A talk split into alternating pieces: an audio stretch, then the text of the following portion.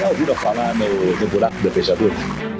12 pessoas comuns que aceitaram o desafio de enfrentar uma aventura da vida real. Serão vigiados 24 horas por dia. Nossa história começa aqui.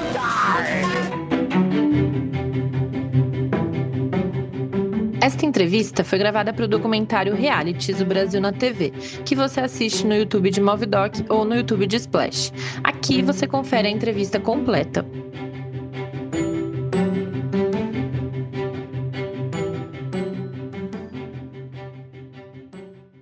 Oi, gente, meu nome é Paula Morim, eu tenho 32 anos, sou de Belo Horizonte, hoje eu moro em São Paulo. Participei de dois realities, o BBB 18 e o No Limite 5. 5. E eu fui campeã do No Limite 5. E Big Brother você sempre acompanhou, desde o primeiro você era fã, assim? Não, eu não era fã, mas eu assistia o Big Brother. Eu gostava muito de assistir. Eu nunca tinha assinado pay-per-view, não acompanhava é, o dia a dia deles, mas eu assistia na televisão. Eu fiquei um tempo sem assistir. Eu assisti no início porque era uma novidade. Depois eu acho que eu parei de assistir também pela minha vida. Eu fazia faculdade à noite, etc. Aí depois, quando voltou, foi mais ou menos, eu acho que 2016 que eu voltei a assistir o Big Brother. Aí eu comecei a assistir mais. Foi aí que me deu o interesse de voltar a participar. De voltar, não, de querer participar. Conta, aproveita que você já tocou nesse assunto, conta um pouquinho mais, assim, a primeira vez que você pensou, nossa, eu ia gostar de estar ali, como é que foi? Eu fiz duas inscrições para o Big Brother. Para entrar no Big Brother 16 e no 18. No 16 eu fiz todos os processos seletivos e viajei até para o Rio para fazer a última seleção, mas eu não fui chamada. Foi minha primeira inscrição. A segunda, aí eu passei. Mas quem me incentivou mesmo foi a minha irmã. A minha irmã, na época, ela tinha 14 anos. Eu estava recém-solteira, tinha terminado um relacionamento longo. E ela muito empolgada, adolescente, com é, reality, rede social e tal. Ah, eu acho que o programa é sua cara, vamos fazer essa inscrição, tenho certeza que você vai entrar. E eu falava com ela, Luísa, milhões de pessoas fazem inscrição. Claro que eu não vou entrar, mas vão fazer. Quer fazer? Pode fazer. E ela que foi digitando, porque é grande, um questionário enorme, tem que mandar foto e tudo. Ela me perguntando ia respondendo para mim, porque eu falei, eu não vou fazer, você quer fazer, você faz.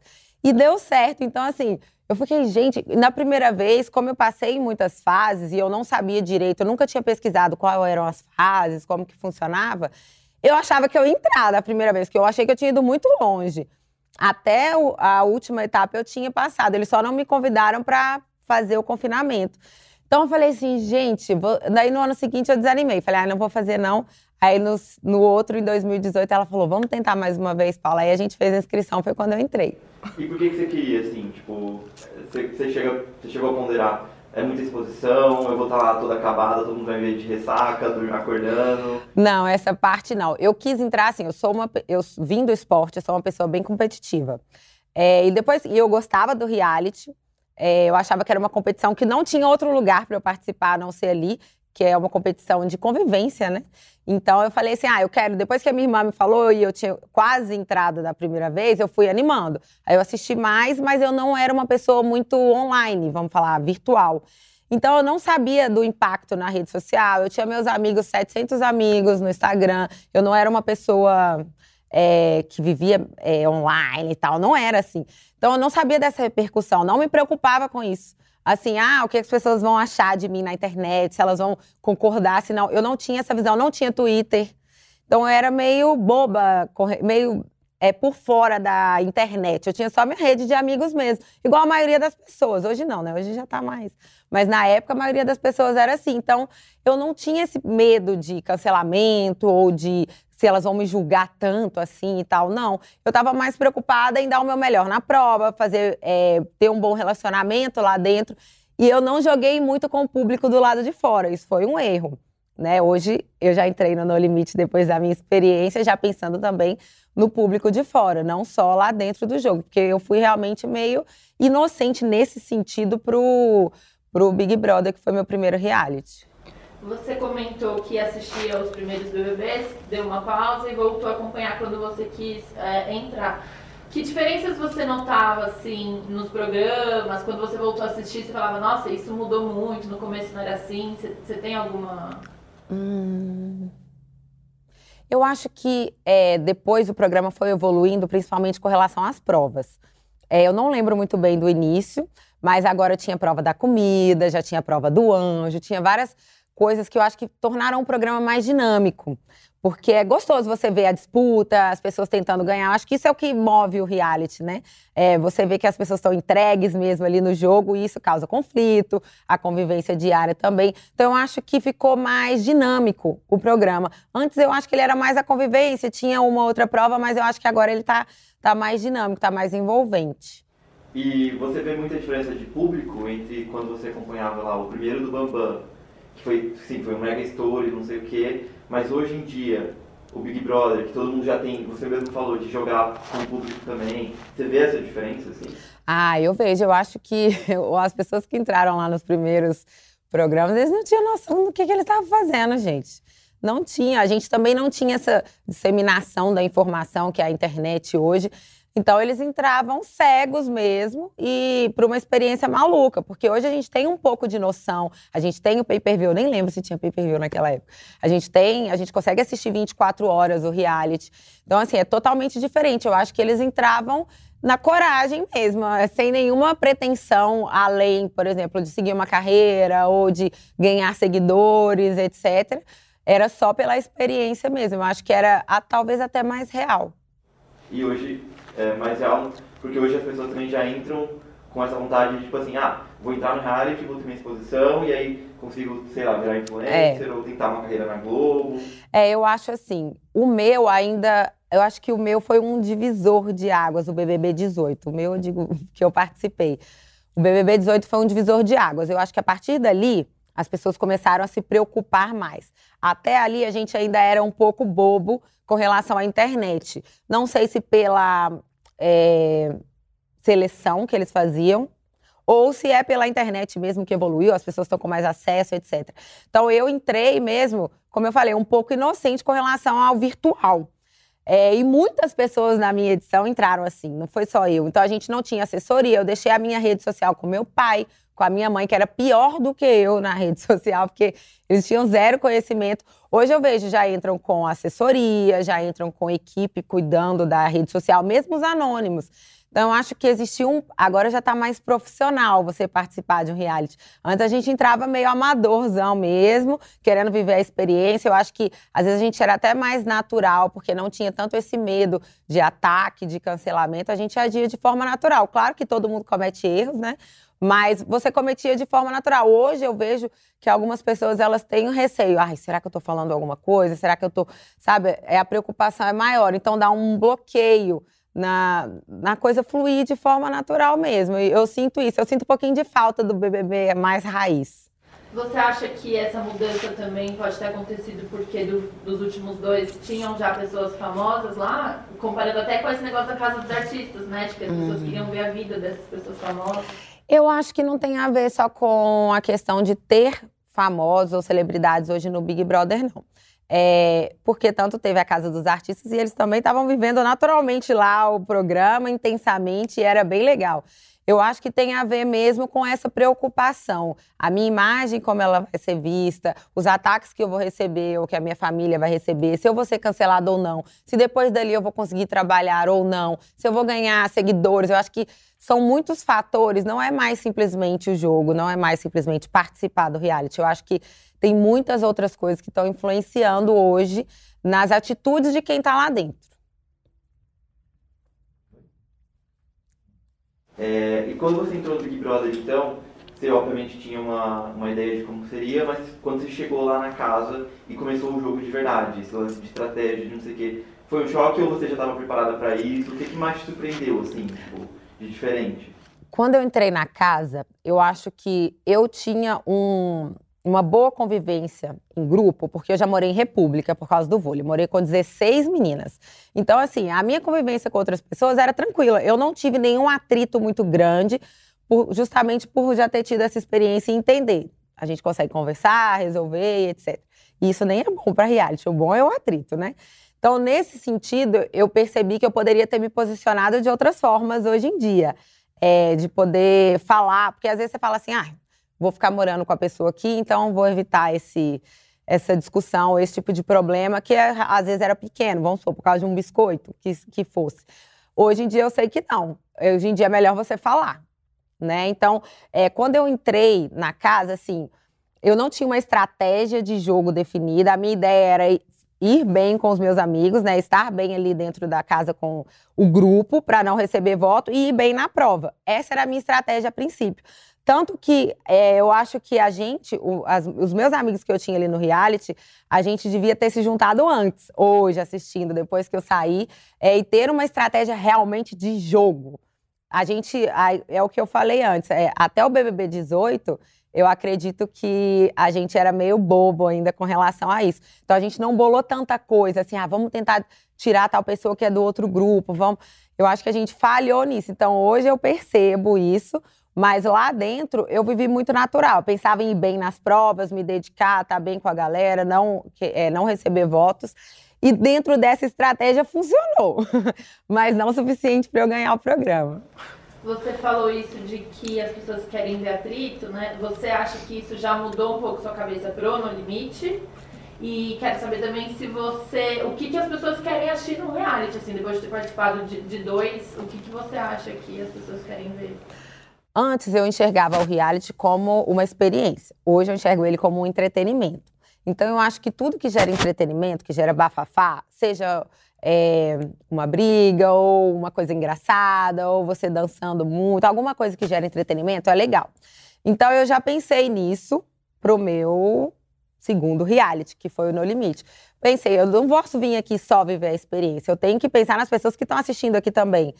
O que elas querem ver, não é só o que eu quero fazer, né? Eu penso nisso até na minha rede social também. Aqui é uma televisão. As pessoas vão assistir aqui só o que eu quero mostrar? Não, elas também querem coisas que elas querem ver, que são do gosto dela, não só do meu. Então a gente tem que mesclar para você não perder a sua essência, mas também gerar um tipo de entretenimento. Eu acho que tem que ter a ver com a sua personalidade para não ficar fake, porque aí também não é legal.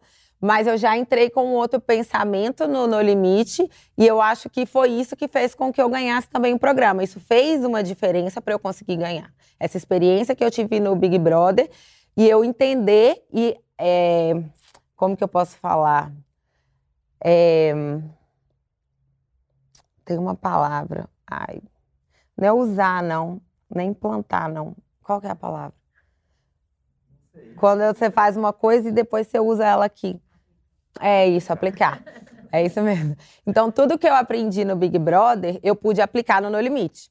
Que aí não adianta também eu participar e não usar de nada daquilo, né? Então, tipo, eu, eu falei, não, peraí, o que, que eu fiz de certo? O que, que eu fiz de errado? O que, que eu tenho que fazer de diferente aqui para tentar me destacar mais? E usei isso.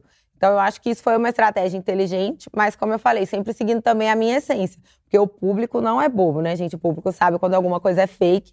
E a pior coisa que você pode fazer é tentar fazer alguma coisa fake e o público descobrir. Então, eu tentei seguir a minha essência, mas pegando as minhas próprias dicas que eu tive no, com a minha experiência no Big Brother. Mas é, o No Limite, né? Você chega até a final sem nenhuma participação do público. É. Você lembrava disso? Não, eu preciso chegar lá e no final o público vai votar, então eu preciso. Eu lembrava, eu lembrava porque no contrato a gente tem que a votação que o que a final iria ser decidida pelo público. Então eu sabia sim que era importante jogar junto com o público, mas é um jogo que também é, é nesse sentido ele é totalmente diferente do Big Brother, porque para você se salvar e chegar na final só depende de você, não depende do público. Porque às vezes você tá num Big Brother, tá tentando jogar e fazer tudo, você cai num paredão, você sai. Porque o público te tira. Ali não, só você mesmo e as pessoas que estavam ali dentro poderiam te tirar. Então eu acho que por isso que funcionou também é o que eu aprendi no Big Brother, é usar ali no No Limite, porque não tinha como o público me tirar ali no início. Também acho que eles não iriam me tirar, não. Mas eu pude usar tudo ali para chegar na final, já pensando que a final seria uma votação popular. E quando você está num reality, então, ainda mais esse confinamento que você fica com uma galera há muito tempo, o que, que é o reality e o que, que é o show? Tipo, o que, que é a Paula de verdade e o que, que é a Paula que está pensando no jogo? Como é que você consegue, tipo, discernir isso, assim? Você tem... Ou você tem uma hora que você, tipo, sei lá, fica perdida, você já não sabe mais o que fazer, se você tem dúvida de como tá lá? Eu acho que não tem como separar duas personalidades, a Paula da vida real com a Paula do jogo. Mas eu acho que tem como a gente potencializar algumas características nossas dentro do jogo. É você criar alguma característica, não, você não sustenta ela. Mas se você já tem alguma, você consegue potencializar. Então, se você é uma pessoa forte emocionalmente, por exemplo, eu me considero uma pessoa forte emocionalmente. É, eu consigo potencializar isso e não me deixar abalar por coisas pequenas. Que talvez aqui fora a gente se abala, ai que saco e tal. Lá não. Lá eu conseguia falar assim, não, isso aqui não vai me derrubar, porque eu tô aqui com um propósito maior. Então, assim, a gente consegue é, potencializar características, mas separar, assim, essa que é uma jogadora do reality, essa é a Paula da vida real. Eu acho que não, eu acho que aí seria uma atriz. A atriz consegue fazer isso, encarnar um personagem perfeito, que parece que ela é daquele jeito, e depois, na vida real, ela é outra pessoa, mas na, no reality não dá, não. Você, no BBB, você ficou quase os, três meses completos, né? Saiu na última semana. É, ficar pensando isso o tempo inteiro durante três meses é muito cansativo. Em algum momento você falou, gente, não, não dá mais para fazer essa contagem, né? O... o Big Brother, para mim, foi mais tranquilo. Eu saí dois dias antes de acabar o programa, fui a última eliminada. É, mas lá eu estava muito natural. Como eu falei, eu não estava pensando em jogo. Então, é, eu não ficava com a cabeça tão quente assim. Será que eu estou falando alguma coisa? Será que eu estou jogando? Será que eu não... Eu não estava com essa preocupação. A minha preocupação era ser verdadeira e aproveitar ao máximo. Então, eu queria aproveitar a piscina, eu queria aproveitar a festa, eu queria aproveitar tudo. Eu queria deixar o meu sentimento ser verdadeiro. Tanto que eu me envolvi com o Breno, eu me relacionei com ele lá. E eu só me relacionei quando eu realmente senti que eu estava gostando dele já. Antes disso, eu falei: não, não tem necessidade de eu ficar com alguém. Depois a pessoa vai ficar aqui, se não for legal, vou estar tá vendo a cara dela aqui todo dia, o que, é que eu vou fazer? Não, e não era pensando no público, era pensando em mim. Tipo assim, gente, eu beijo alguém aqui, aí amanhã não foi legal, amanhã eu acordo, a pessoa tá aqui na cozinha. Aí depois eu vou no banheiro, a pessoa tá lá tomando banho. Não tem para onde eu correr. Então eu falei, não, eu só vou me envolver com alguém se realmente for de coração, se eu já tiver desenvolvido algum sentimento. Então, no Big Brother, eu fui muito natural. Não sofri com os três meses, ai meu Deus, o que, que eu tô fazendo e tal. Não sofri, eu acho que eu vivi de forma natural e intensa tudo que eu podia viver ali dentro. Mas eu não fui uma jogadora. Eu acho que isso foi um erro. E no limite, esse cansaço, como foi esse? Foi um mês, né? É, o No Limite foi um tempo menor de programa e ele foi dez vezes mais desgastante. É, o Big Brother, ele tem um conforto. Você tá numa cama boa, você tá numa casa linda, você tem festa, você tá com as suas roupas, você se produz, você se vê, é, você ganha prêmios e tudo. O No Limite não tem nenhum glamour. É prova todo dia, todo dia tem prova. Você dorme no chão, você não toma banho, você não se vê, você não escova seu dente. Então, tipo assim, você vai, você come mal, é emocionalmente desgastante, porque você tá no seu limite físico e ainda convivendo com aquelas pessoas ali. Então, o No Limite me desgastou muito mais, mesmo sendo um terço do tempo do Big Brother. Eu saí muito mais desgastada, cansada. Até a minha personalidade, assim que eu saí, estava diferente. As pessoas que estavam convivendo comigo todos os dias antes falaram: Paula, você não está bem, não. você não está normal, não. E foi uma realidade. E, e, como era lá? Você, porque o Big Brother a gente assiste 24 horas por é. dia, né? E o No Limite, como são as gravações?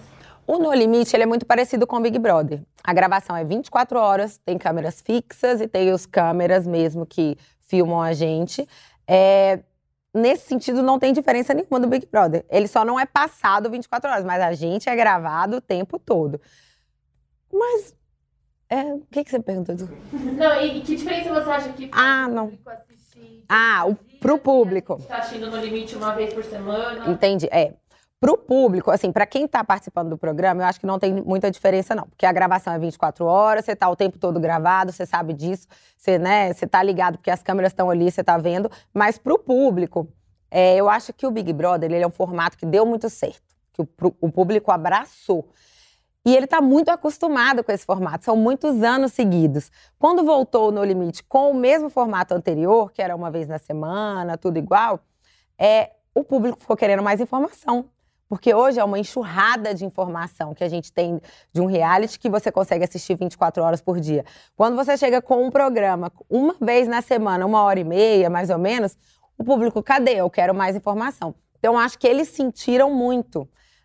Queriam saber mais, queria estar lá vendo 24 horas, se teve alguma coisa que eles perderam, sabe? Ah, eu não vi, será o que, que aconteceu? Então, eu acho que eles ficaram carentes de informação. Para o público, não foi legal nesse sentido, né? O programa, eu acho que eles queriam mais, sabe? Ver mais, porque hoje em dia a gente está com acesso muito fácil à informação e quando você priva o público, ele reclama.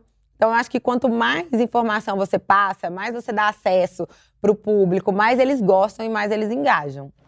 Você acha que essa edição deixou no limite desse ano Tô pegando uma coisa que as pessoas falaram nas redes, né? Mais Nutella do que os primeiros, né? Teve essa comparação de, ah, no Limite 1 era raiz, o de 2021 era meio Nutella. Você acha que isso é uma culpa da edição ou de fato vocês estavam mais tranquilos lá? Não, a gente não estava tranquilo lá. Foi um programa muito difícil mesmo, tanto que a gente teve é, atletas e meninos super fortes pedindo para sair mesmo, porque realmente foi muito difícil. Eu acho que a comparação com o antigo, é, as pessoas. Eles não estão comparando com o antigo, na verdade. Eu acho que eles estão comparando com o Big Brother mesmo, com o formato do Big Brother. Porque a gente teve uma dificuldade que foi a pandemia. Eu até entendo a produção fazer um reality na pandemia, um reality aberto, né?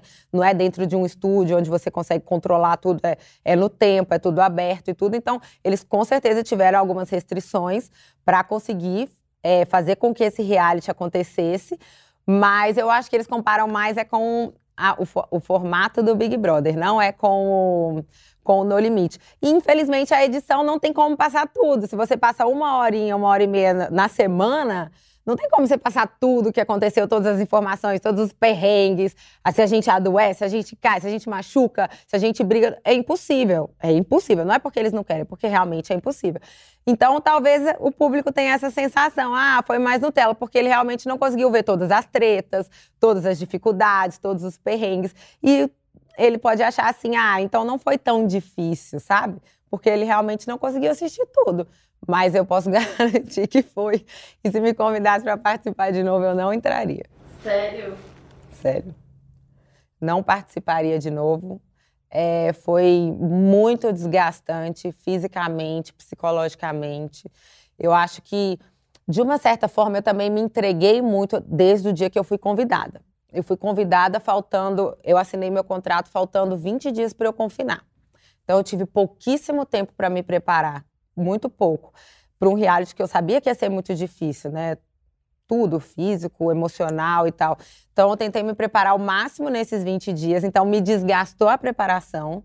Chegou lá, o reality era muito mais difícil do que eu imaginava. Então, me desgastou muito mais. Eu saí é, muito cansada de tudo. E nem as pessoas eu queria encontrar. Eu tive fases assim.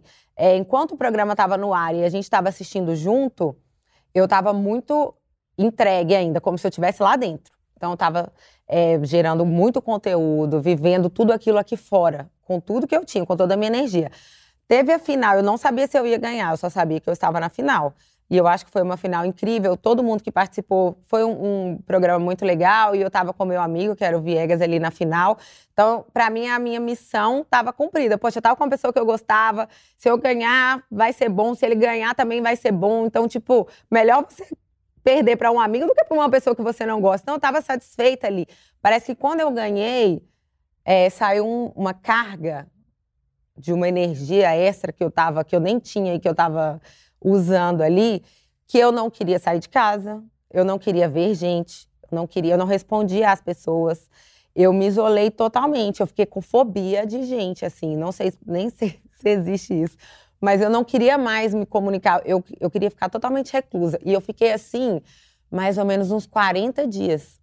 Assim, porque realmente me abalou muito. Foi um programa que me desgastou muito. Então, se falasse assim, pelo o, a minha saúde mental, se falasse, você participaria de novo? Não participaria, mesmo eu tendo ganhado. E o que, que era esse desgaste lá no dia a dia? Imagino que ficar com comida, é, com pouca comida e com bastante prova todo dia é desgaste físico. É. Mas o que, que era esse desgaste mental, assim?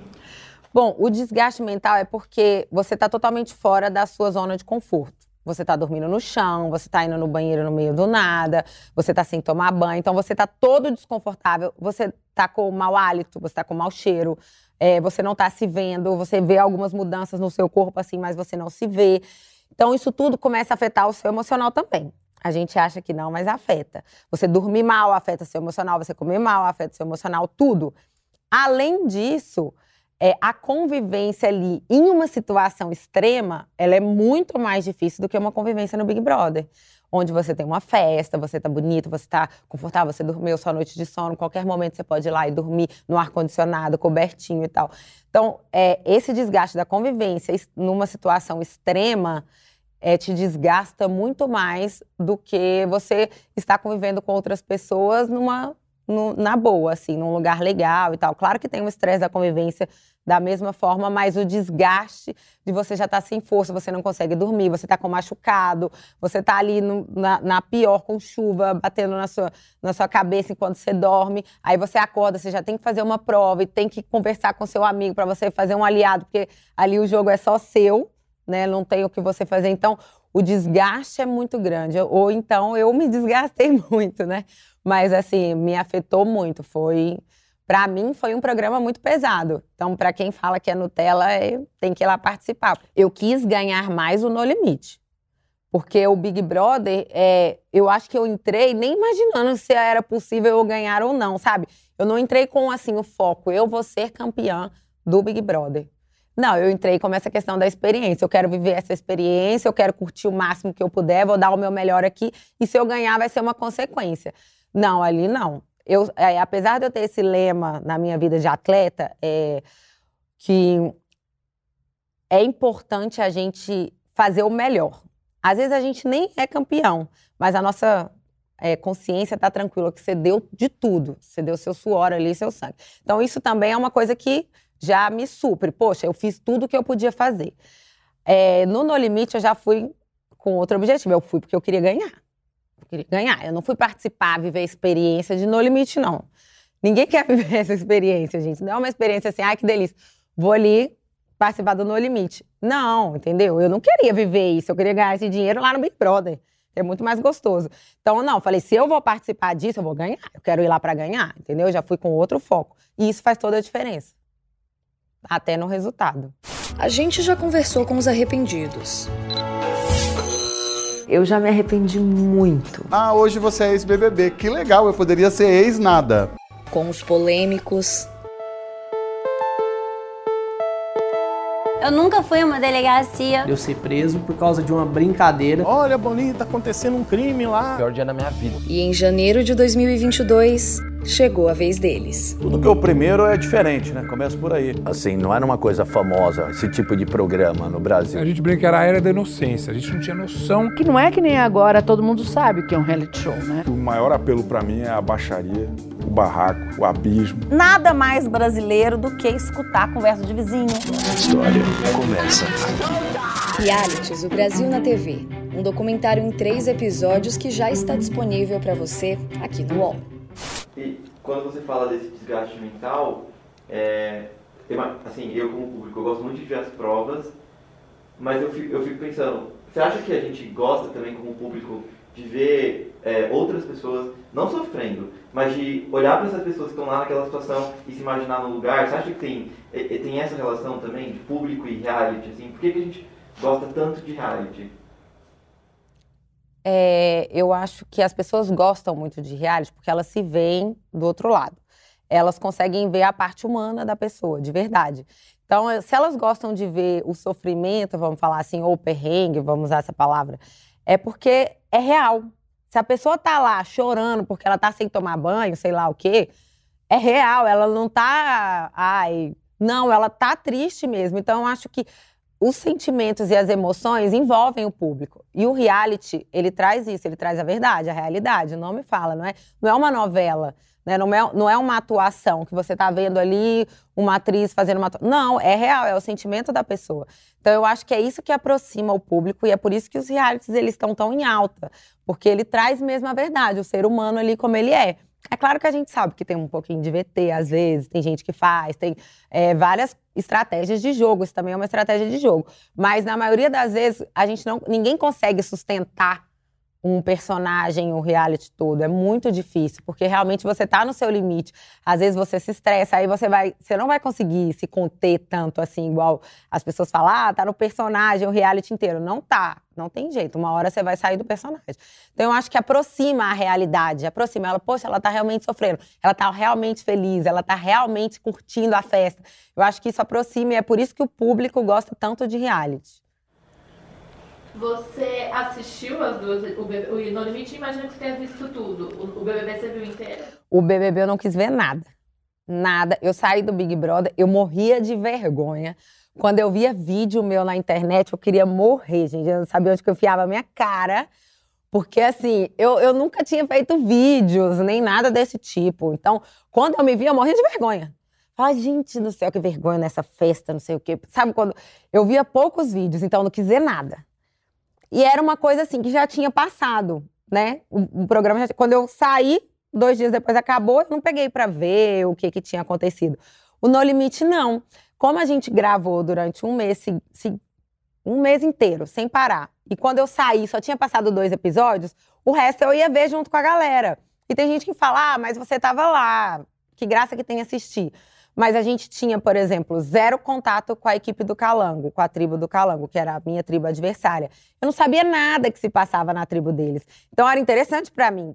Eu também queria assistir, eu também queria ver o que, que eles estavam fazendo, por que que... Às vezes a gente achava, será que eles brigavam? Será que não? A gente não sabia de nada. Então tinha muita coisa que eu queria ver. A, a prova, uma coisa é eu fazer aqui, ver o meu lugar de, da prova ali. Outra coisa é ver a prova como um todo, como que as, outras as outras pessoas estavam indo. É diferente assistir. Então, esse eu assisti todos os episódios. Eu era uma, uma fã do No Limite. Eu estava assistindo tudo e eu realmente assistia porque eu não sabia de tudo que acontecia. Eu sabia só do, da minha visão. Então, foi muito legal eu poder assistir junto com o público e sentir a interação deles ao mesmo tempo. Porque o Big Brother, você faz tudo, o povo interage de acordo com o que você fez, depois já é outra coisa, né? Já mudou o enredo, já saiu, você já o povo não tá mais nem aí, ou tá pro que você fez.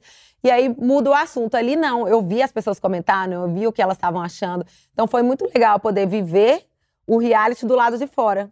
Isso foi, eu achei uma coisa gostosa que eu não tive no, no, no Big Brother. E como que é a sua relação com, com a fama, assim, com quando você saiu do Big Brother, você ficou até dois dias antes de acabar, então você era uma pessoa conhecida no Brasil inteiro. Como, como você teve esse choque de realidade, assim, tipo, sou uma pessoa famosa, o que, que eu faço agora? Tive esse choque de realidade com a fama. Primeiro que, gente, eu não achei que eu ia virar uma pessoa conhecida, assim, famosa, sabe? Eu não tinha essa dimensão justamente porque eu não trabalhava muito com a internet. Apesar de do Big Brother passar na televisão e ele dar visibilidade para muitas pessoas, é, essas pessoas eu nunca vou encontrar. As pessoas, nunca assim, né? A maioria delas eu nunca vou encontrar. A internet não, ela chega no, no, em você, né? A pessoa consegue ter acesso a você. Então, quando eu saí, eu vi lá que eu, eu já tinha um milhão de seguidores quando eu saí. Eu falei, que é isso, gente? Por que, que essas pessoas estão me seguindo? Não fazia sentido. E era uma coisa, eu tive que fazer terapia para aprender a lidar com isso. Porque eu era uma mulher super independente, tomava as minhas decisões, ninguém dava palpite, a não ser quando eu pedia, minha mãe, uma amiga, igual a gente conversa, ai amiga, o que, que você tá achando? Ali não, era um monte de gente falando se estava certo, se estava errado, me mandando mensagem e falando o que eu devia fazer, o que eu não devia fazer. Falei, gente, tá, esse negócio aqui não, não tá normal, não. Então eu, eu assustei muito quando eu saí e eu demorei um tempinho a virar essa chavinha de falar assim, não, eu tive que fazer a minha terapia, que eu desenvolvi uma crise de ansiedade, porque você quer atender a todos os pedidos e é humanamente impossível. Então eu tive que falar, não, você tem que fazer aqui, o seu, a sua essência, o que é de você. Então eu tive que me cuidar, mas foi bem mais tranquilo, foi uma terapia que passou rápido e tudo. É, mas aí depois eu aprendi a lidar com a fama. Quando você se reconhece e entende, não, eu tenho que fazer aquilo que faz sentido para mim, que é a minha verdade, porque eu prefiro trabalhar com a verdade né, na minha rede. Eu não uso ela só de forma comercial, eu uso ela de verdade, é a minha única rede. Então, se eu vou compartilhar meu cachorro, minha cachorra vai ser lá, não, não tem outro lugar. Então, a partir do momento que eu aprendi a lidar com a minha verdade na minha rede social, eu aprendi a lidar melhor com a fama, com os meus seguidores, com tudo como funciona. Aprendi a mensurar até que ponto eu preciso mostrar aqui, sabe? Eu não vou me expor tanto, porque hoje em dia tudo é muito exposto. É uma briga, deixa eu já postar na internet. Eu terminei, eu já vou postar na internet. Eu comprei um carro, eu já vou postar. É tudo muito exposto, né? Então também a cobrança dessa exposição está cada vez maior. Ah, você está mostrando pouco, você está mostrando pouco. Então eu tive que aprender a colocar um limite daquilo que era me fazia bem mostrar, sem ficar muito invasivo a questão dos seguidores. Assim, eu tenho um pouco da minha privacidade também. Então, eu aprendi a lidar com a fama, mas foi uma coisa muito surpreendente e hoje eu acho muito gostoso. Eu acho que justamente porque eu consigo fazer essa essa linha, né, assim, essa divisão, a minha vida e os meus problemas ou as minhas conquistas, os meus projetos e um pouco daquilo que eu vou que eu vou compartilhar. Até as conquistas, as tristezas, tudo eu compartilho. Mas até que ponto é necessário eu, compartilhar? Então eu aprendi, assim, até aqui me faz bem. Então, hoje a fama eu, eu gosto, eu acho gostoso, eu consigo compartilhar com os meus seguidores. Eu tenho seguidores desde o Big Brother, então eles me acompanham aí, o que me, o que me deixou muito feliz de ter ganhado o No Limite, porque eu percebi que eles estão aí até hoje. Então, eles estão gostando, eles estão curtindo, a gente tem uma troca legal e eu acho que é isso que mais importa, né? tem que agregar. Se não agregar, não faz sentido. Você falou de, de exposição, de, de se sentir, acho que um pouco invadida. Você acha que essa cobrança, é mais de você, assim, é porque as pessoas passaram 24 horas te vendo por três meses? Com certeza. A questão das pessoas poderem te acompanhar 24 horas é, torna elas muito íntimas de você. Então, elas veem você acordando, escovando o dente, é, o que, que você gosta de comer, como que você se veste. Elas sabem tudo. Quando você sai dali, elas não têm mais esse acompanhamento 24 horas, cadê? Eu via você toda hora, eu via você acordando, aí eu posso, um story, 15 segundos? Não, eu tô falando 24 horas. Então eu acho que é justamente por isso, é porque é natural, você está consumindo muita informação, né, o dia todo, de repente você tem só alguns lances da vida daquela pessoa.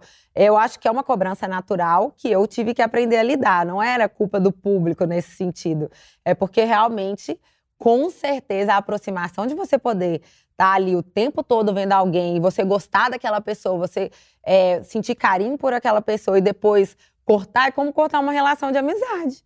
Então eu realmente é, sinto que essa aproximação que eles têm, esse poder de poder acompanhar as 24 horas, é o que faz eles quererem muito conteúdo logo que você sai. E a gente sai todo bobo, não sabendo fazer nem um, um story, nem fazer uma foto. Então, assim, eu, eu sofri, eu sofri muito no início, porque eu não levava jeito para falar assim comigo mesma. Nossa, é, eles também sofreram, mas eles me deram tempo para eu aprender. E, e, você acha que era que hoje em dia essa cobrança é muito diferente do que quando o, o Bambam ganhou, o Cowboy ganhou lá no primeiro, por causa das redes sociais também? É, com certeza a internet trouxe uma cobrança maior. É natural por causa da informação. Quem estava nos primeiros realities, BBB 1, 2, 3, ou é, o próprio No Limite no início, saía, eu acho que eles faziam presença, VIP, era diferente o contato com o público.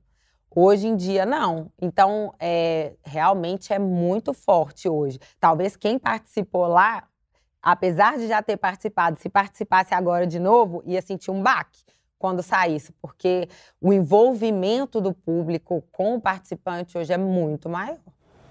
É muito mais direto, né? Muito mais direto. Eu acho isso bom.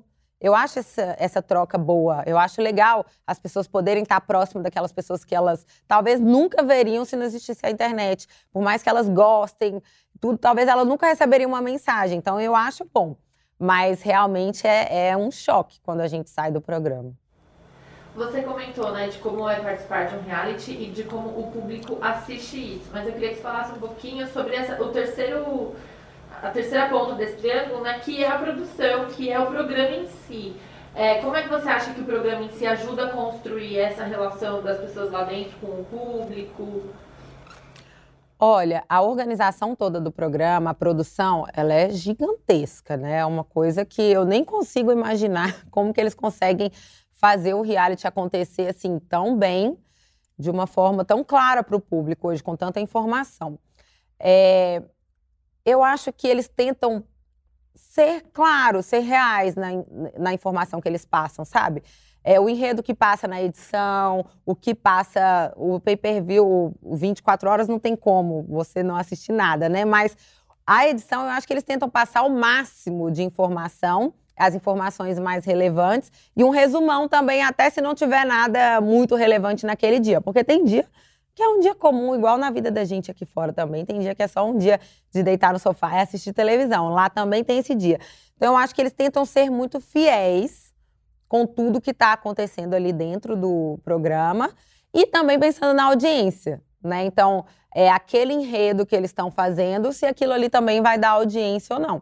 Mas eu acho que é isso que é a, quanto mais sincero você é hoje com o público, eu acho que mais você é, atrai o público para você, mais você cativa o público. Não adianta tentar passar a perna no público, ou tipo assim, essa, essa aqui eu não vou mostrar, não. O público descobre, cobra depois. Então, eu acho que a forma como a, as produções hoje de reality elas fazem, eu acho que é isso, ela tentando ser o mais honesta possível com o público para ele poder se sentir abraçado e falar assim: não, eu vou assistir que isso aqui é de verdade. O que, que, você responde normalmente quando as pessoas te perguntam ou falam que na verdade existe manipulação, que a edição tá ali é, combinando tudo, que você vai no confessionário e escuta um segredo? Como é que é isso? É, eu, eu assim, quando, com relação ao confessionário, essas coisas, existem muitas teorias das, da conspiração, assim, com relação aos realities. Eu posso falar por mim, né? Eu acho que cada um tem que falar por você mesmo. Não tem como eu falar, ah, eu acho que o fulano recebeu uma informação. Eu acho que não, não faz muito sentido eles manipularem o jogo assim, dessa forma. Para mim, nunca foi falado nada, ah, você tem que falar tal coisa, ou você tem que agir de tal jeito, ou você tem que ir em tal lugar. Nunca chegaram para mim e falaram isso. Me deixaram livre. Se eu quisesse ficar dormindo, 24 horas eu podia ficar. Ninguém ia me falar nada. Então, eu não acho que faz sentido. Se é para ser reality, se é para ser real, não faz sentido você manipular a coisa para acontecer de algum jeito, sabe? Eu, eu, não, eu não acredito nisso. Eu acho que se eu acreditasse nisso, eu nem entraria. Porque aí você vai fazer tudo que você tem lá, o que você consegue fazer, você tenta jogar, você tenta se jogar no reality, e aí existe uma forma de, de isso aí não ser passado, entendeu? Existe uma forma de isso aí é, não ser legal. Então, eu acho assim, se fosse mesmo, as pessoas não participariam sabe? Porque aí não valeria a pena. Ah, você pode fazer de tudo que se eles quiserem favorecer a outra pessoa, você não vai ganhar. Então, eu não acredito nisso, não. Eu acho que é tudo teoria da conspiração. E, e no Limite também como é essa relação com a produção? Você, você tem uma, todas as coisas para cumprir no dia, né? É, eles ficam mais em cima do que no BBB? O No Limite, como é um reality em lugar aberto, a produção tem um pouco mais de cuidado, assim é, pra gente. Você não pode simplesmente sair andando e vai embora. Não tem como você fazer isso. Então, nesse sentido, você tem que ter, olha, eu tô querendo ir lá na lagoa. Nem tinha lagoa lá, meu pai do céu. Tô querendo ir lá no, na poça de água. Então você tem que avisar, tô querendo ir lá no coqueiro. Porque você não pode simplesmente sair andando, porque tem que estar tá tudo gravado. Então existe sim, eu acho, um pouco mais de cuidado da produção para conseguir gravar tudo por ser um reality em lugar aberto. Mas fora isso, a gente tem zero contato com a produção. Você não fala nada, você não fica conversando com ninguém, quer dizer, ninguém, nem se você pergunta, ninguém responde nada. Então, eles não têm contato com a gente, é só nesse momento. A gente fala lá, ó, a gente tá querendo ir lá no coqueiro. Não é para alguém, é fala pro além. Aí vem a, pessoa para acompanhar, porque simplesmente você não pode, até por uma questão de cuidado, se tem um bicho lá, se tem alguma coisa, então sempre vai alguém acompanhando.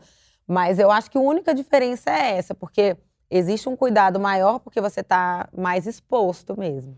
Você falou que ninguém responde, vocês tentaram em algum momento, tipo, me ajuda, me ajuda do coisa, eu tô com dúvida disso aqui, eu pode isso aqui, pode isso aqui, e eles ficavam, tipo, se encarando? É, teve uma vez, esse aqui ninguém sabe, quando eu, lá tinha um espaço que era o nosso banheiro, né?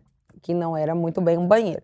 E ali eu tinha visto umas pegadas no chão, que era tipo uma pegada de gato, de cachorro, só que era grande. Aí eu falei, meu Deus, eu tava.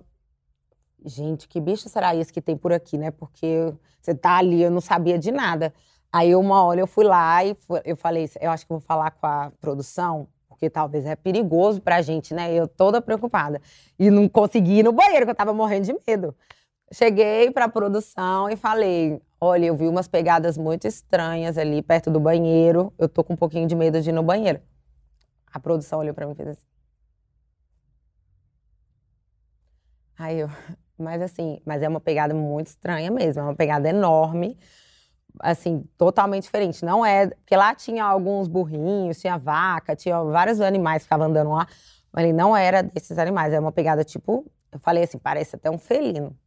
Ah, Falei, meu Deus, ela não vai falar nada. Não falou nada. Eu tive que chamar, e a gente não podia ir no banheiro, é só um de cada vez, que é um lugar que não é filmado, né? Então, só podia ir um, voltar, e um voltar. Eu tive que chamar um dos meninos para ir lá, rodar lá tudo, que eu tava morrendo de medo, rodar lá tudo, para ver se tinha alguma coisa por lá. Eles viram a pegada e tudo, mas não tinha. Mas assim, eles não, não falam, eles não ficam lá para conversar com a gente, sabe? Eles não não conversa, não fala nada. Só, só conta pra gente como era esse banheiro, que a Elaine contou ontem como era o dela, a gente ficou curiosa. Ah, muita gente acha que tem um banheiro químico, né? Igual tem show, assim, ou na rua. Não tem, gente. O banheiro, a gente fala banheiro, que é só porque é onde a gente vai lá fazer as nossas necessidades fisiológicas, mas não é banheiro, é só um buraco no chão de verdade, é uma fossa. Tem gente que não tem nada, não tem uma paredinha, assim, uma, um de nada, é ao céu aberto assim. Você simplesmente tem que ficar lá de cócoras, equilibrando, porque também não tem um suporte, não tem nada, para você ir ali. Tem o papel higiênico, tem o lixinho, mas não tem estrutura nenhuma, não tem uma água, assim, uma aguinha, não tem um, um corrimão para você se apoiar, não tem nada. É só o chão mesmo, no meio da duna, com uma, um deckzinho assim, só para o seu pé não afundar na areia e aí, aí cada um tem que se virar, não tem muito para onde correr, não. É, mas muita gente, e muita gente teve dificuldade de ir no banheiro, justamente, não sei se é porque é aberto também, não tem uma parede, não tem nada. A Elana mesmo, acho que ela ficou nove dias sem ir no banheiro. É, ele perguntou tem, tem coisa para limpar? Tem papel higiênico lá, alguma coisa? Tem, tem papel higiênico e o lixo. Isso tinha é, o lixo também, e eles faziam o recolhimento do lixo para não. A gente não podia sujar a natureza em nada. Então, tudo que a gente ganhasse, os saquinhos que vinham a comida, tudo tinha um lugar para a gente jogar, para eles retirarem e não deixar nenhuma sujeira lá. No Big Brother você ouvia, como a gente sabe que o povo grava atrás das paredes, assim, você ouvia barulho de câmera passando, de não sei o quê, ou quando estava montando, desmontando prova, era silêncio absoluto das pessoas ou a produção conversava e vocês conseguiam ouvir? Quando estava montando e desmontando prova, tinha um som muito alto lá fora. Então a gente não ouvia nada. Era raro, principalmente de, de falas de pessoas, não. É, às vezes você ouvia uma batida de um martelo, alguma coisa assim, mas pessoas, quando estava montando prova, hora nenhuma. As câmeras atrás da parede, às vezes a gente ouvia é, é, se movendo. Eu acho que é porque é um barulhinho normal, né? Não tem como ser tão silencioso. Então, às vezes, a gente ouvia que elas estavam andando de um lado para o outro, mas também é um barulhinho mais. Não é nada assim, assustei. Não, é bem discreto o barulho. É agora, talvez uma vez alguém espirrou, que é coisa natural também, não tem como a pessoa não espirrar ou tossir ou alguma coisa assim, mas conversas, isso não. Isso não, a gente não ouviu, não. E vocês podem nem falar isso também, né? Tipo, ouvir alguém espirrar. Não, é porque coitado da pessoa, né, gente? Assim, você vai expor o câmera, ai, o câmera espirrou, sabe? A gente não fala, é porque é uma coisa natural mesmo. Então a gente não. Mas, de uma forma geral, as câmeras, elas são é, colocadas de um jeito que elas não agridem o nosso, a nossa visão. Então, assim, você não esquece que existe a câmera. Claro que não. Você sabe que está sendo gravado 24 horas. Quem fala assim, ah, esqueci, esqueci que tinha câmera. Não, gente, ninguém esquece assim que tem câmera porque tem umas câmeras expostas e você foi para lá sabendo que está gravado. Você pode falar assim, não tô nem aí que tem câmera, vou beber todas hoje, vou me jogar na festa e seja o que Deus quiser. Nem eu vou lembrar o que eu fiz amanhã, aí tudo bem. Mas falar assim que você, ah, eu fiz uma coisa, esqueci que tinha câmera, não tem como é, fazer isso, mas eles tentam colocar as câmeras de uma forma que não polui a sua visão, para você realmente ficar o mais relaxado possível e desapegar da câmera. Assim, você não fica, ai meu Deus, tem uma câmera aqui. Tipo, eu ficaria na época que eu vi uma câmera, eu ia morrer de vergonha. Então, como elas são colocadas, você age de forma natural, não fica agressiva assim, ai, nossa, que vergonha, tem uma câmera me filmando. Não fica, elas são bem. É bem legal a forma como eles montam assim as estruturas. E perrengue de produção, você, você teve alguma vez, por exemplo, no Limite, que falaram, não, gente, vamos ter que fazer isso aqui de novo, ou atrasou aqui a montagem da prova, alguma coisa? Não, você chegava, estava tudo pronto, é isso, vambora. É, eles não, eles não falavam nada. Vamos supor, a gente ia para a prova, normalmente a gente, normalmente não, todas as vezes a gente ia caminhando, né? Eles chegavam ao mapa, a gente via ali o mapa, a gente seguia as bandeiras, porque não tinha muito, o mapa não tem muita informação, não, é uma linha com as bandeiras. Então você só sabe mais ou menos o rumo, se é para direita, se é para esquerda, para frente. Aí a gente ia seguindo as bandeiras e tinha um que era tipo um check-in, um pit stop, que era a última bandeira. Então ali a gente sempre tinha que esperar para falar assim, agora vocês podem ir. A gente já sabia. Então nessa bandeira a gente sempre sentava. Tinha dia que a gente ficava lá quarando no sol anos, tinha dia que era rápido. Então o motivo da gente daquela espera ninguém justificava. Ah, espera aí, gente, porque tá terminando de montar a prova, ou tá terminando. Ninguém dá explicação. Né? E se você perguntar, eles não vão falar do mesmo jeito. Então você só ficava lá esperando o ok. A única coisa que a gente ouvia era: podem ir. Então, é, eu não sei, é, ninguém ficava conversando com a gente, sabe? Ninguém falava nada, não. E é uma angústia ou não? Acho que eu, eu, eu, eu fico pensando eu nesse lugar, vendo outras pessoas. Eu sou uma pessoa que gosta de falar. Então eu vi outra pessoa, eu ia querer puxar assunto, eu ia querer perguntar alguma coisa de produção, de curiosidade. É uma, você, você precisa controlar isso, assim? É, a gente precisa controlar até porque a gente fica muito carente. Então a gente fica querendo conversar com qualquer pessoa que estiver lá. No caso do No Limite, eles ficavam muito cobertos por causa do sol, realmente. Então era blusa de frio, máscara, um boné, calça, blusa de frio não, era uma blusa proteção UV, calça também. Então, você às vezes nem via se era homem, se era mulher. É o que eles falaram. Qualquer coisa que precisar falar, o nosso nome é produção. A gente nem sabe o nome das pessoas. A gente não sabia nada. Então, por exemplo, nessa vez eu fui lá falei produção. Eu chamava qualquer pessoa que estava lá de produção. É, então, assim, a gente fica com vontade de conversar? Fica. Porque a gente só está com três pessoas que você não aguenta mais olhar para a pessoa. Você não quer mais conversar, não quer ver. Vem uma pessoa ali qualquer, você quer ver, oi, tudo bem? qualquer coisa. Saca um calor? Alguma coisa você quer perguntar.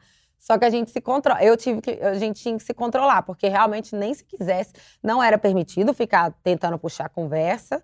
E também, mesmo se você tentasse, eles não iam responder. É super é, restrito, assim. Existe uma barreira mesmo. É, é, voltando um pouquinho no que a gente está falando de público, você acha que, a, que, o público brasileiro gosta mais de realities do que fora do país, assim? Você tem essa impressão? Olha, eu acho que o reality aqui no Brasil, ele faz muito sucesso. Eu não sei por que o público do Brasil abraça tanto o reality. A gente vê isso é, pela fama de quem sai. Né? Não é pelo público em si, nem nada. É porque quem sai, sai muito conhecido. Nos outros países a gente não vê tanto assim, igual é aqui. Então, acho que o público aqui ama muito o reality. Agora, o porquê é que eu, eu já tentei pensar várias coisas. Se é justamente porque eles conseguem se enxergar, é alguém que representa eles ali dentro. Ah, poderia ser eu, porque ela é parecida comigo. Ela tem mora num lugar parecido com o meu. É, alguma semelhança. Ah, ela já jogou vôlei igual eu, então poderia ser eu. E aquilo ali traz uma proximidade que a pessoa fica fascinada, ah, é real, então ela tá lá, eu poderia estar, tá, eu quero assistir, quero acompanhar para ver como é que é. Ou, ou se é simplesmente um fenômeno aqui mesmo, no, no Brasil, que as pessoas gostam, que, ela, que é, foi uma, é uma fuga, às vezes, né, de, de enxergar o outro mais do que a si mesmo. Não sei, assim, mas eu acho que aqui no Brasil ele é muito maior, tem muito mais peso, o reality, de uma forma geral, do que em outros países.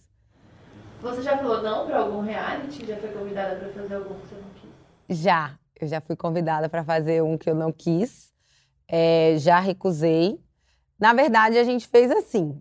É, eu joguei um, um. eu recebi um, um, convite.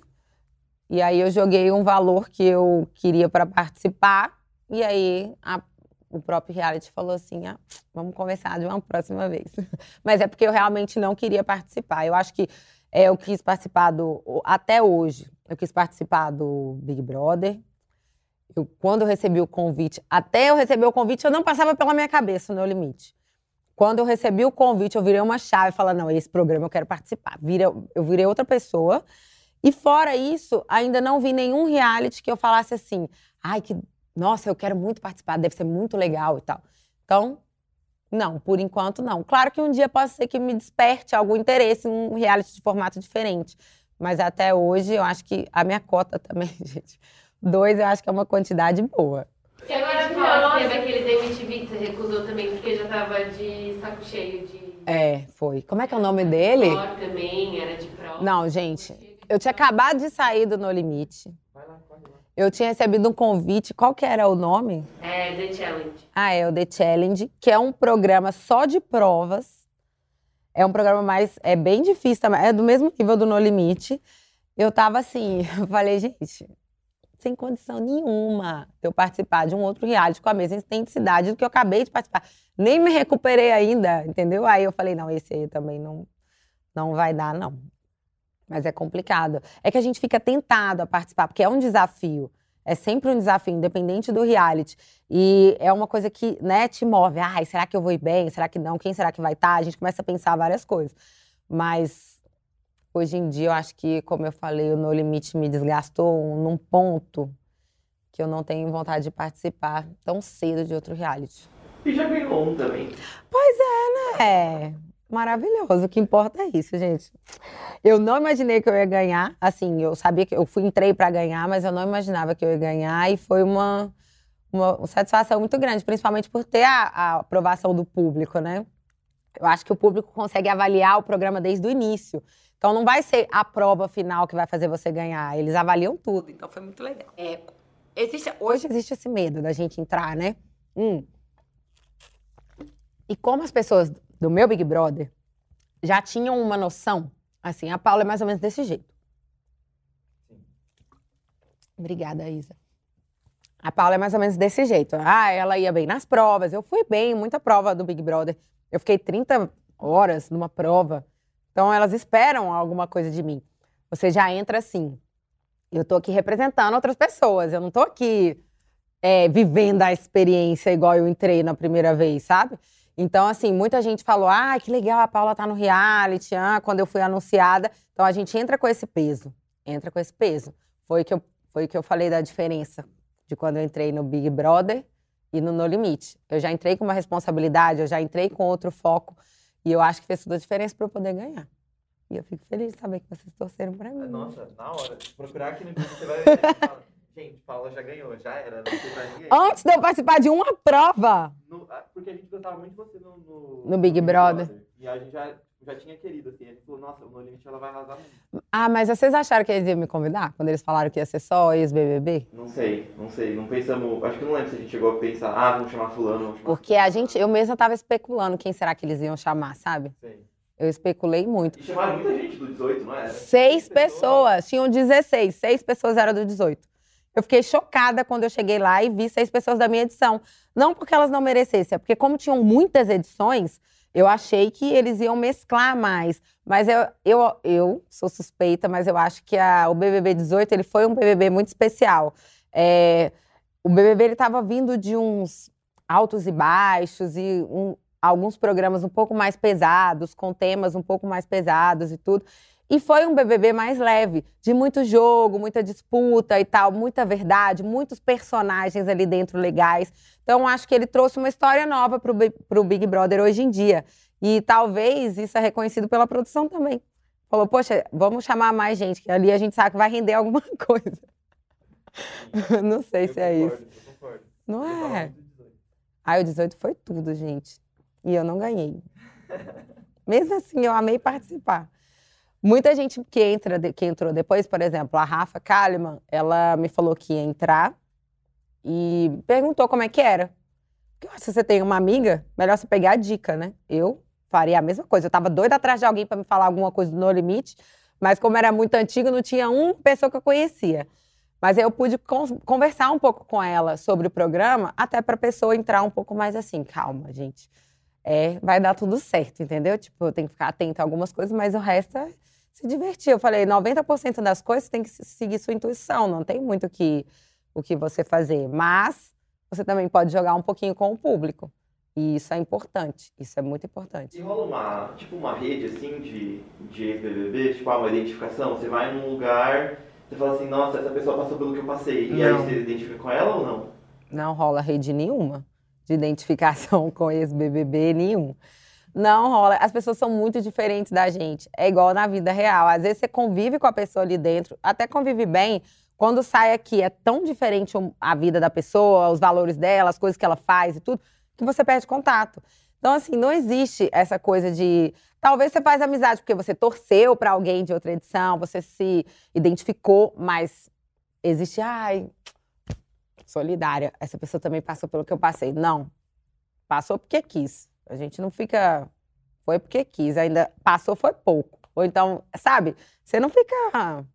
Depende muito da sua. É, de como você simpatizou com aquela pessoa. É a mesma coisa do público. A mesma coisa, não muda nada. A gente aqui de fora assiste igual ao público. Não é só porque participou do Big Brother que você fica é, com compaixão pela pessoa. Não. Legal. É porque eu sempre tive essa dúvida, assim, ah, ah começa a encontrar porque vai num monte de evento igual, não sei o quê. Aí, não, é igual conhecido. Assim, uhum. Você cumprimenta, normal, igual todo mundo, oi, prazer tal. Faz o evento, às vezes você pode fazer amizade. Eu tenho amizade com pessoas de outra edição, que eu realmente sou amiga mesmo, sei tudo da vida da pessoa e tal, mais do que de quem participou da minha edição. Então, mas de uma forma geral, são pessoas normais que você cumprimenta, faz amizade ou não. Não tem. Não é um terceirão pra vida. Não, não é do terceirão pra vida. É, você ficou com medo de ser cancelada quando você entrou lá? Tipo, de falar alguma coisa ou fazer alguma coisa que, que, que cancelasse você, que mudasse a sua imagem aqui fora? Quando eu entrei no Big Brother, eu nem sabia que existia a palavra cancelamento. Eu não sabia o que era hater. Nunca tinha ouvido essa palavra. Tanto que no dia que eu saí, botei o pé fora da casa, é, a direção tá lá para receber a gente, né? Falar ah, parabéns, valeu e tal. Eles são super queridos. E o Thiago Leifert estava lá, e ele falando comigo, falando assim, não, pode ficar tranquila. Você estava nos trends do Twitter. Eu nem tinha Twitter, eu não sabia o que era trends do Twitter. É, você, é, você tem pouco hater, você foi uma participação super tranquila. Eu estava olhando para a cara do Thiago, eu falei assim, gente, o que, que, será isso que ele está falando? Eu não sabia o que era hater. Então, no Big Brother, eu não tinha medo de cancelamento. Eu fui bem espontânea. Quando eu entrei no No Limite, eu já tive mais cuidado. Porque realmente, assim, a minha família sofreu muito quando eu participei do Big Brother. Não é pensando em mim, assim, só. Claro que ninguém quer ficar sofrendo ataque, todo mundo tem as fraquezas. Eu mesma, quando eu saí do No Limite, eu estava super vulnerável depois da final. Eu fiquei realmente exausta, cansada.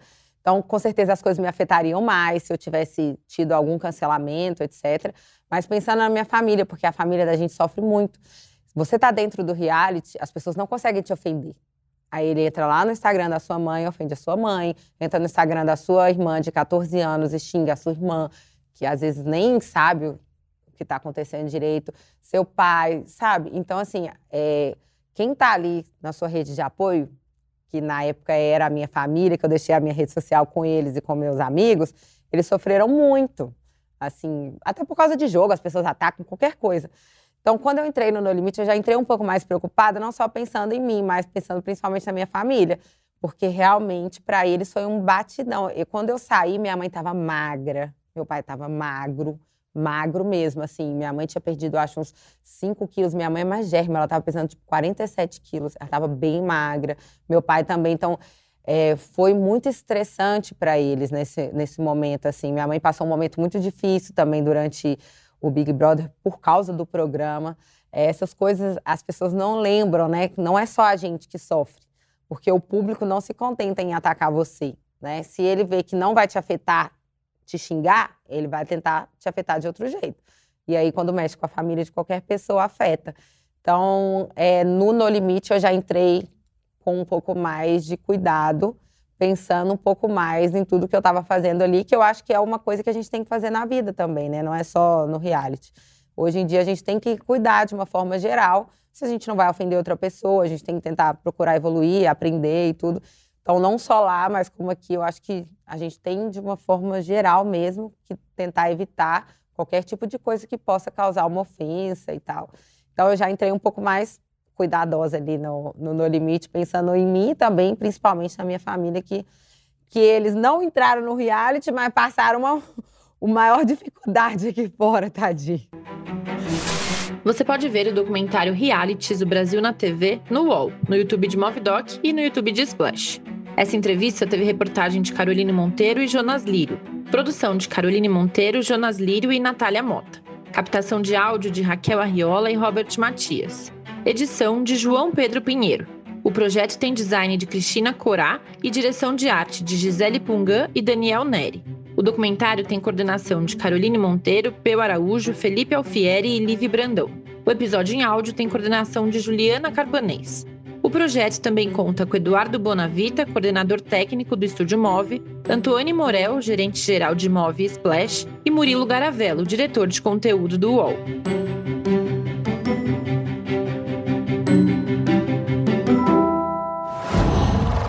Qual?